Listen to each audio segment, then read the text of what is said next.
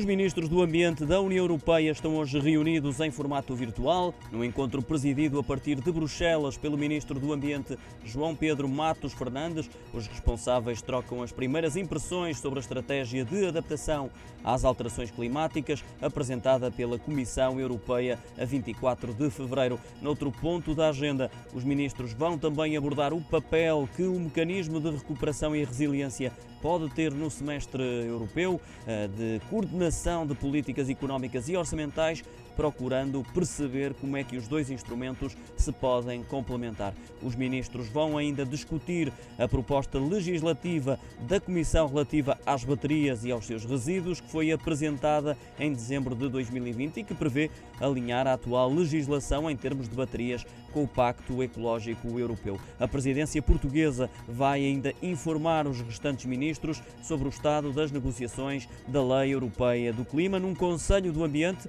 que se iniciou às nove e meia da manhã em Bruxelas, 8h30 portuguesas.